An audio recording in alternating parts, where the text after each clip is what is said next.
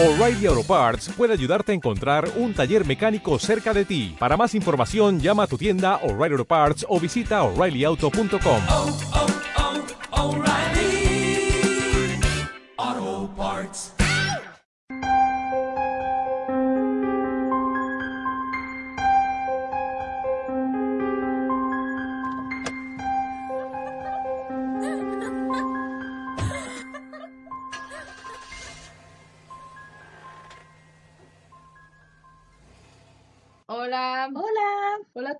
Estamos en nuestro episodio número 9 esto es Mortales Somos y en el camino andamos. y pues estamos listas para empezar. Antes que nada, pues muchas gracias por escucharnos. Yo soy Moni. Y yo soy Mía, así más cosas chidas, Moni. Y pues nada, sea, gracias por escribirnos, por escucharnos, por compartirnos. Por visitar nuestras páginas, por ver el material, por compartirnos su material y por todas las historias que nos han mandado. Y por seguir escuchándonos. Sí, este, bueno, pues ya, ya casi llegamos a nuestro episodio número 10, que va a estar súper padre. Tenemos historias muy buenas también para ese. Para el 10. Para el 10. Y hoy también traemos historias muy chidas. Y pues me toca a mí empezar hoy. Acuérdense que estamos como mortales, somos y en camino andamos en todos lados, en Facebook, en YouTube, en podcast de, de Apple, en iVoox. Y nuestro correo es mortalesomos.gmail.com por si nos quieren escribir. Y revisamos todo, siempre, todos los días. Así que ahí los esperamos. Bueno, ya, ahora sí, empiezo yo, Mía. Y hoy les traigo un caso de fantasmas. Hay un chorro que no hacemos casos de fantasmas. Hace muchísimo, no traemos casos fantasmas, pero a mí me encantan. Y yo desde chiquita los sigo. Entonces, este está muy bueno. La verdad, yo no había escuchado este hasta que me puse a investigar. Y está muy bueno. Se llama Verini Hunting. Y pasó en Nueva Inglaterra a finales de 1970 y duró hasta 1980 aproximadamente. Y el nombre Verini no es real. Se usó para proteger la identidad de las personas porque, porque no quisieron, o sea, como que ser conocidos por eso, ¿no? Bueno, la historia empieza con Joe, Rose y dos hijas de Rose. Se mudaron a una casa que tenía Joe, que es el papá. Bueno, en realidad las hijas, ay no, ya me confundí. Otra vez. La historia empieza con Joe, el esposo, Rose, la esposa y dos hijas que tenía Rose de un matrimonio anterior. Estos nombres son ficticios. También, sí, Ajá. son falsos. Se mudaron a una casa que tenía la familia de Joe por años, pero no, él no creció ahí. O sea, es una casa que solo lo tenían creció ahí, creo que su papá. Todo empieza porque Rose escucha a una niña que decía, mamá, mamá, es Serena. O Serena, pero Moni me regaña. es Serena. Y, o sea, como, como diciéndole, soy A ver, ¿cómo en inglés? mo- mamá, porque no decían mami, mamá, mamá, this is Serena. Eso no lo vamos a poner en el podcast, solo para que tú me entiendas. Pensé, pensé que era así como Selena y que no lo habías. No. Serena, como Serena. Bueno, lo que dice la, la niña era mamá, mamá, eh, Serena. Lo que nunca entendí, o sea, y como que ellos tampoco saben, es si decía como mamá, mamá, yo soy Serena o mamá, mamá, esta persona es Serena, ¿sabes? Porque solo dice en inglés, voy a hacer el quote, dice this is Serena, pero quién sabe. En ese momento no sabían de nadie con ese nombre en la familia de Joe, pero este no, tampoco les hacía como, como, como que tampoco sentían feo cuando estaba la niña, ¿no? Pero se empezaron a dar cuenta que cuando esta niña los visitaba, algo pasaba y no siempre era algo bueno. Bueno, la verdad siempre eran cosas malas. pero como no, no los visitaba y ella traía la maldad, sino ella como que les avisaba que iba a pasar algo, ¿sabes? La primera cosa que pasó fue que la hija de, de Rose, que se llamaba Daisy, fue al doctor y ese día tenía, le sacaron las amígdalas, o sea, tenía su cita para que le sacaran las amígdalas y en la operación se le detuvo el corazón y casi se muere. Lograron salvarla y todo, pero fue, eso fue lo que pasó la primera vez. Después le dio un ataque a la abuela de Joe. O sea, en la segunda visita de Serena se le dio un ataque a la abuela de Joe. Un mes después vuelve a visitar Un ataque Serena. epiléptico, un ataque al corazón. No, decía así como un stroke, un Ajá. ataque. ¿Y se murió? ¿Cómo se dice stroke? Es que tampoco quise decir en inglés, pero está raro. Es un ataque. Sí, es un ataque. Ajá. Entonces, quitas la pregunta, no me preguntes.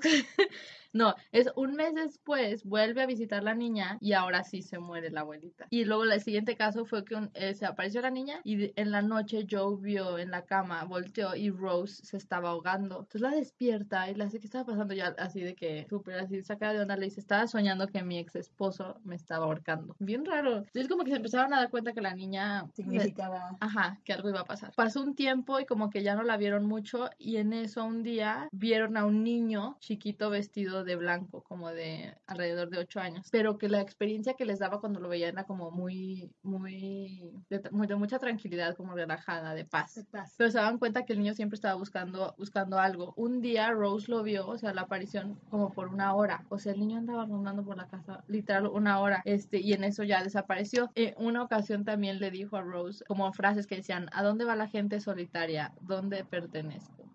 Y que desde ahí se le quitó la como la sensación de paz y entró como de preocupación, como de que sentía mucha lástima por el niño, ¿no? También Joe lo vio varias veces y una vez lo vio que estaba pasando por cada cuarto y se metía y salía y en eso lo vio que se agachó en el piso de una parte de la casa. Ya después el niño desapareció y Joe fue y levantó las las como maderas del piso y encontró una cadena de la Virgen María ahí mismo donde estaba el niño. Oye, qué raro porque en Estados Unidos. No, no, bueno, no, ahorita sí, pero antes no. O sea, ahorita María. influencia latina. Exacto, pues ahí decía de la Virgen María. También les quiero aclarar que este caso lo busqué como en cinco diferentes fuentes de, de Facebook, ándale, de internet, y había cambios en cada historia, la verdad, sí como que le cambian. Pero intenté encontrar, poner los datos que más se repetían, ¿sabes? Bueno, tiempo después descubren que el papá de Joe había tenido dos hermanos más chicos que se habían muerto en esa casa. Una que se llamaba Serena, de cinco años, y otro que se llamaba Giorgio, de ocho. Y a Giorgio lo habían enterrado con un traje blanco. Mm, eran ellos. Eran ellos. Un día volvieron a ver a Giorgio, ya le vamos a decir Giorgio porque hacemos que ser. Georgie Boy. Shout out to Georgie boy. Un día volvieron a ver a Giorgio. Ah, creo que el que lo vio fue Joe, no estoy segura, pero dijo,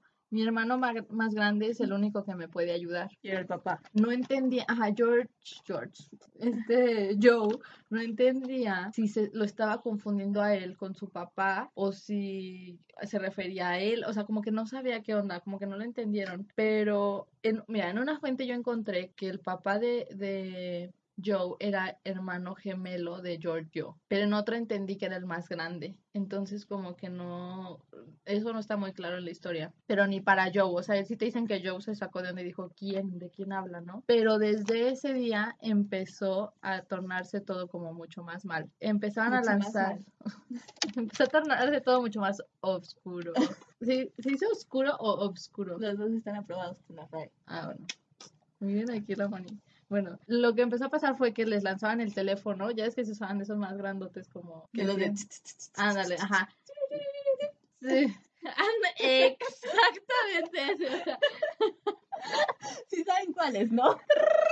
se regresa.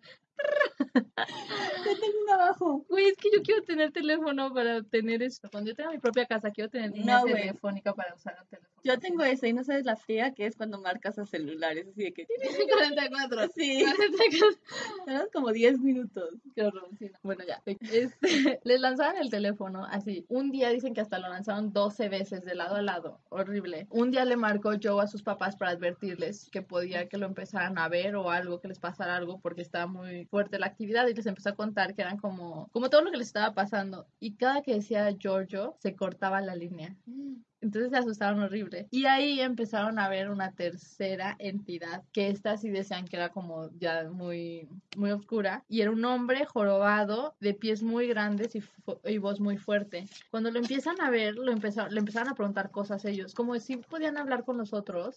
Le empezaron a preguntar cosas pues para ver quién era y que él les dijo que era un ministerio de Dios. Claramente no les cre- no le creyeron y dijeron, no, esta persona está, es malo, ¿no? ¿Quién sabe a qué se refería? Que un ministerio de Dios. Pues así decía, God's Ministry, o algo así, Minister. Minister es ministerio, ¿no? Ministro.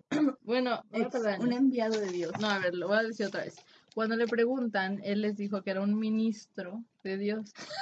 Perfecto. Lo tuve que repetir porque Moni me corrigió mi palabra. No voy a decir cuál dije, pero me corrigió. Un ministro de Dios. Y pues la actividad siguió empeorando. Este, cuando Rose oraba con, con Rosario en mano, esta persona, esta entidad, le gritaba así como obscenidades y todo para distraerla. Las cosas religiosas que tenían en la casa aparecían rotas o se perdían. Los muebles amanecían de que movidos. Una vez empujaron un escritorio por la escalera. Este, les aventaban objetos a todos, pero la, a la principal que atacaban era Rose y ahí les van unas cosas que le pasaron. Una vez una lámpara le cayó en la cabeza, la puerta del refri por el congelador se le abrió y le pegó en la cabeza. Una vez le jalaron también el brazo de un lado y la cabeza del otro y se empezó como a ahorcar, o sea, tanto que se la jalaron. Dice que el brazo se lo jalaron para atrás del cuerpo y la cabeza de forma extraña.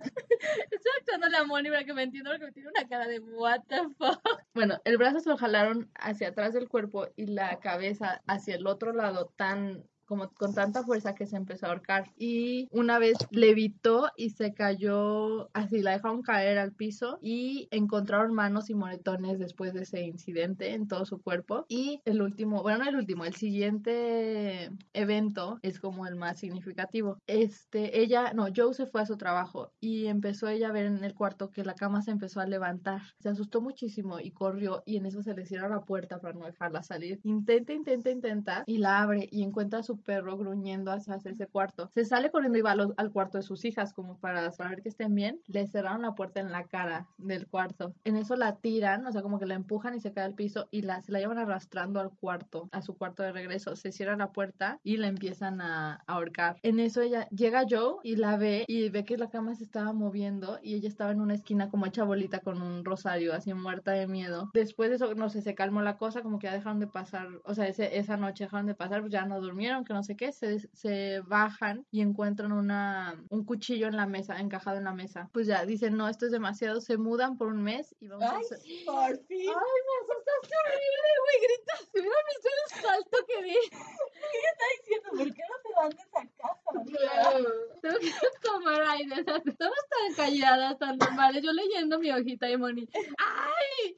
¡Por fin! Se está mudando. Bueno, ya. Sí, se mudan por un mes y mandan un sacerdote. A, hizo una como una especie de exorcismo. Dicen que no era exactamente un exorcismo, pero algo muy parecido. Y regresan otra vez a la casa y ya no pasó nada. Y hasta ahí acaba como el hunting. Lo que dan de El dato. hunting. O sea, Hasta, hasta ahí acaba el embrujado. No sé cómo se llama. Me choca. Choca. Pero es que los lo, está en inglés. bueno, así acaban los sucesos. Hasta ahí acaban los eventos. Es que a ver, ¿cómo dices hunting en español? Ahí acaban. Pues las cosas de miedo. Ay, pues sí, pues, no hay palabra, no hay traducción así. A ver. Hunting va a ser como embrujado. Hunted es embrujado. Hunting, hunting, sí, no, ya ves, no hay. Dice obsesionante, o sea, va. Embrujador. Pero no es, el, no es la palabra, ¿sabes? No es el. Bueno, los hechos de Sí, miedo. ahí terminan los eventos terroríficos. Y un dato que te dan es que Joe invitó a la, lo voy a decir en inglés porque este sí se llama en inglés, PRA, que es Psychical, Psychical, ¿cómo se dice? Psychical, Psychical, bueno, No sé, tú eres la pocha. Psychical, yo diría que se dice Psychical Research Foundation, quienes verificaron estos hechos y gran parte de esto fue porque hablaron con amigos, familiares y vecinos y muchos de ellos habían visto varias cosas de las que pasaron y habían visto a los fantasmas. Hoy ese instituto se llama American Institute of Parapsychology, AIP. Y pues ya, es Como mi el de. Hellboy. Oye, está interesante, ¿no? Sí, está súper interesante. Y ya tocaba hacer algo de fantasma. Ya, ya díganle a Mónica que cuente algo de fantasmas ella también. Pronto, lo prometo. Bueno, La llorona. la planchada. La plancha. Están buenísimas, decía que contarlas, porque mucha gente se sabe como el, Lo general. lo general, pero están súper profundas las historias, pero bueno, a ver. Bueno, yo voy a contarles del caníbal de Playa del Carmen, que se llama Gumaro de Dios. Él nació el 7 de abril de 1978 y cuando tenía 6 años fue violado por un primo. Y dice que a partir de esa violación, o sea, que ese suceso fue clave para que él cambiara su perspectiva y se sintiera atraído por hombres también y se identificara después como mujer. Él padecía de zoofilia, es decir, tenía relaciones con animales con una yegua y con un perro. Y después fue diagnosticado con esquizofrenia y paranoia a los 15 años e ingresó al ejército y en el ejército tuvo un conflicto con un subteniente y lo castigaron. Ya es que cuando los castigan como que los exilian, No, no sé eso. sí, como que los mandan a como lugares. Ah, ok, ya te entendí. Y cuando ya regresó otra vez al cuartel, se encontró al subteniente y estaba súper enojado y dice que se quería vengar y lo apuñaló en el tórax y las piernas y huyó del ejército. O sea, no sabe si lo mató, si Solo Sí, ajá, huyó. Después él violó a un sobrino que tenía un año de edad y lo dejó Superman y estuvo en el hospital y la familia sí supo que fue por una violación, pero nunca supo que fue él Y era, o sea, era su sobrino. y era su sobrino. Y después, en el 2000, fue arrestado y él pensó que era por la violación. Ajá. Pero no, lo arrestaron por robarse una grabadora y cinco camisas y cumplió un año seis meses de condena. Y cuando salió, en el 2004, se fue a Quintana Roo, donde cometió su primer asesinato en Mahagua. Le acabaron las manos. Real, le dio vuelta y estaba en blanco. Y es que no es Mahagua, es Mahagual. Era lo que estaba checando. Y dijo que, así dice él, el tipo me jugó bronca. volteaste a ver con cara de terror. No lo cabe. Ay, no, sorry. Ay, no. Él dice, "Mm, ay, el tipo me jugó bronca. Traía un machete y me retaba. Lo dejé que se cansara de gritar. Luego, cuando se apendejó, le quité el machete y madres, que lo empiezo a cortar como un pescadito. Vi cómo se desangró. Ahí lo dejé y me largué. Ese día en la noche se me apareció su espíritu. Yo le dije a mi dios Génova que me ayudara a no oírlo, pero todavía lo escucho. Ese fue su primer asesinato por un tipo que le echó bronca, según él. Y después se mudó a Petén, donde conoció a un brujo maya y que le prometió asesinar a tres personas. Él le preguntó al brujo. Ajá. Ajá. Y en ese mismo pueblo, en Petén, conoció a Raúl González, quien después sería su pareja sentimental. Y ellos se fueron a vivir juntos a una palapa abandonada y robaban casas para vivir. O sea, los dos la verdad es que eran muy drogadictos. Ok. Entonces, no trabajaban y robaban casas para vivir. Y el 12 de diciembre del 2004, ya súper drogados, Gumaro se acordó que Raúl, su pareja, le Ujú. debía 500 pesos, se los cobró y pues, o sea, no tenían dinero. Obviamente ¿De no. dónde se los prestó también? Me quedé pensando. Entonces, obviamente no se los dio y lo mató. A su pareja. Ajá. Primero lo azotó con un cable eléctrico y después lo golpeó con un bloque de construcción en la cabeza hasta que se aplastó. O sea, las notas dicen hasta que aplastó la cabeza, pero se seguía moviendo. Ay, no, no, no. Lo estranguló con un cable y ya muerto lo destajó. Lo colgó el cadáver boca abajo para desangrarlo. Le sacó las vísceras, asó el corazón, algunas costillas y los riñones y se los comió. Hizo un caldo de vísceras y con el muslo izquierdo hizo filetes que después guisó con chile, cebolla y tomate. Y una pierna la cocinó con chile habanero, limón y cebolla. Pero, ¿cómo saben esto? ¿Él lo confesó o qué? Sí. Y después se comió los testículos crudos. Caníbal Caníbal total. 100%. Ajá. Y después tenía un amigo que le dicen la parca y Ujú. lo invitó a comer. Y la parca fue y comió y después se dio cuenta que estaba era? comiendo humano y salió huyendo, o sea, corrió y le dijo como a los ¿Cómo vecinos. se habrá dado cuenta? Eso estaría interesante saber. Yo me imagino que vio algo. Como un diente o algo así tal vez. No, tipo y se paró y vio de que el cuerpo ahí destajado. No. No, es que estoy súper en shock. O sea, esto está, es demasiado. O sea, porque, por ejemplo, los que hemos hablado de caníbales, como Jeffrey Dahmer, el primer episodio, o sea, no, te- no da tanto detalle, ¿sabes? Tú sabes que se los comía, pero no dice, me los comí con cebolla, Los jitomate, guisé, limón. Ajá, ajá. no. Esto está súper fuerte. Después, o sea, obviamente la parca huyó, dijo, no, yo que me estoy comiendo otro humano. Y le dijo como a los vecinos. Y ya, entre los vecinos, llamaron a la policía y dos días después, o sea, el 14 de diciembre del 2004, lo arrestaron mientras estaba en una hamaca abrazando lo que quedaba del torso. No es cierto. Lo arrestaron, él confesó, pero, o sea, estaba loco, loco, Sí. loco. Confesó otro asesinato y la violación a otro niño y a una monja y pues ya lo encarcelaron. ¿Y Obviamente, ¿Confesó la de su sobrino? Sí. Ok. obviamente en la cárcel todo el mundo le dijo, no, gracias, yo no quiero compartir celda con él. Ajá. Y en la cárcel se cortó una oreja para comérsela porque dice que extrañaba el sabor a carne, imagínate. Estoy en shock, o sea, no puedo hablar. Estoy así de qué onda. Y falleció el 11 de septiembre en el 2012 víctima de SIDA. ¿Sabes algo? Aparte, yo cumplo el 13 de diciembre. Es una señal. No, pero o sea, cuando se estaban comiendo a esa persona, yo estaba festejando mi cumpleaños, ¿no? Sí. Un día después lo mató el 12, Ujú. invitó a la parca que el 13. Ay, yo ya haciendo conexión con amigas, pero estoy así, es que me- a mí me causa mucho conflicto que te acuerdes de un día Así y todo lo que está pasando, Yo estaba sentada partiendo mi ajá, y al- partiendo un humano. O sea, no, no me cabe en la cabeza, ¿sabes? No puedo. Yo creo que por lo que me interesan mucho esas historias es porque a mí se me hace muy imposible que pueda pasar eso y aún así pasa, ¿sabes? Está muy buena. y ya. Y hay foto de él y todo, ¿no? Porque es muy reciente. Fíjate que hay muy pocas fotos de él, muy muy pocas, pero sí las Sí, encuentro. porque hoy, bueno, el material de este episodio para mí, para mí, mi historia no hay, o sea, no hay fotos, como no revelaron la identidad, no hay fotos, la casa nunca se ha dicho bien cuál era, yo no tengo material, pero para poner la foto de él, porque ese sí está interesante ver si se ve loco o no. Sí, se ve loco. Mm, sí, Ahí se los dejamos. Ay, sí, qué creepy, eso está, eso está, está muy interesante, la verdad. Y pues ya. Son las historias de hoy, amigos. Y ojalá les haya gustado. Y si encuentran más cosas por ahí, cualquier cosa, La suben, la comparten. la comparten, todo, todo, todo. Ahí los esperamos. Y mándenos sus historias también. También esperamos pronto tener algunos invitados en el podcast, ¿verdad? Sí. Alguien que nos quiera contar sus historias. Lo invitamos. O si saben algunos, por ahí me salió un amigo, ah, Tavo, shout out to Tavo. Tavo que like lo vamos a invitar. No sé si lo vamos a poner ahorita, pero hay que invitarlo para que nos cuente lo de Constanzo. Ah, tiene una foto con Constanzo. No, pero no te, te mandé inbox. Digo, te mandé Messenger. Digo, te mandé WhatsApp. Y pues bueno, muchas gracias por escucharnos. Los esperamos el próximo martes. Con nuevas historias.